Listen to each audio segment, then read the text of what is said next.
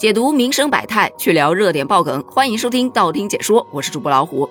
最近有这样一种说法，说云南人真的很淳朴，吃菌闹着了，从来不怪菌子有毒，都是怪自己没炒熟，怪锅，怪喝酒，怪油不够热，怪大蒜放少了，怪没有洗砧板，实在没处怪了，就怪自己运气不好，主打一个生死自负。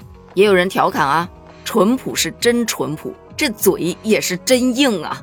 近日也确实看到了很多关于吃菌中毒之后的不同反应，比方说有人在空荡荡的房间看到了很多不同的小人儿，也有人看到很多的虫子，还有的看到的是一团乱麻，然后一个人搁那儿隔空扯线。今天又有一个特别离谱的，说自己吃了菌子之后没看到小人，也没看到线，就觉得自己应该没有中毒。直到他回到家，他家狗跑过来问他菌子好吃不，他才惊醒自己应该是中毒了。至此，很多网友打开了自己的脑洞。我是这样猜想的啊，有没有一种可能，吃完菌子之后，是人类脑袋里的某种屏蔽装置失效了，从而他看到了真实的世界，也就是那狗本身就会说话呢？你要是这么说的话，野生菌本就是大自然中最具有灵气的植物，生长条件那也是非常苛刻的。那些吃完菌之后看到小人儿的。说不定看到的就是小精灵呢。爱丽丝梦游仙境从此有了解释，她就是因为吃了有毒的菌子。那要是照这么说的话，咱们中国恐怖片包括科幻片的出路就有了。不管你的剧情有多么的恐怖，脑洞开的有多大，最后的结局就是主人公他吃了有毒的菌子。而随着现在越来越多的人去分享自己吃完菌子之后的反应。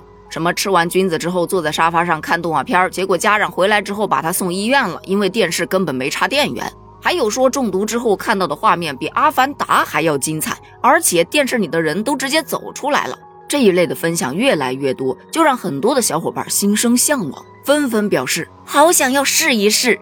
但是温馨提示：中毒的后果太多，小心试试就试试了。在众多吃菌子中毒的反应中，神经精神型其实还算是比较轻的一种类型。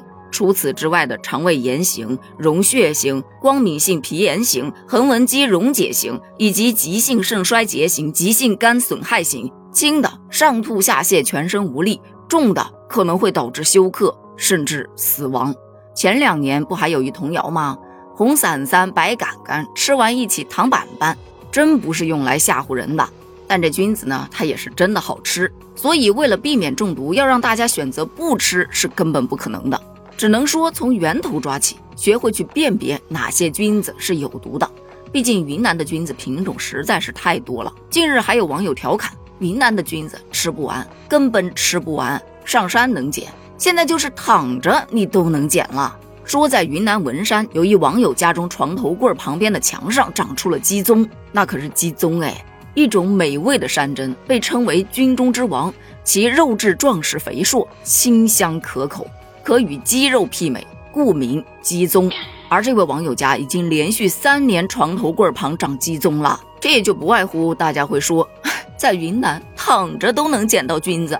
但我建议大家最好还是先别羡慕，因为这鸡枞菌在自然界那是和白蚁共生的菌类呀，所以这网友家中。很有可能已经有很多的白蚁了，躺着能捡到菌子也并不一定就是个好事儿。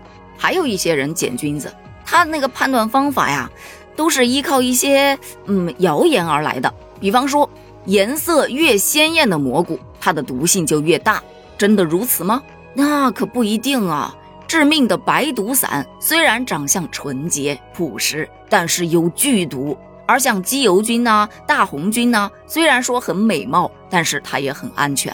所以颜色鲜艳与否，并不能用来判断这蘑菇有没有毒。还有的说，采蘑菇的时候你就看上面有虫子啊、蚂蚁啊，这样的蘑菇一般都没有毒。因为作为自然界的小生灵，它们是最能辨别哪些蘑菇有毒的，有毒的它们可不吃。站在虫子、蚂蚁的角度来说，这个肯定没问题啊。但是有一些对虫子、蚂蚁以及果蝇无害的蘑菇，对人有致命的伤害。一些剧毒的鹅膏成熟之后很容易长虫、长蛆的，所以就嗯，对吧？适合他们的不一定适合咱们。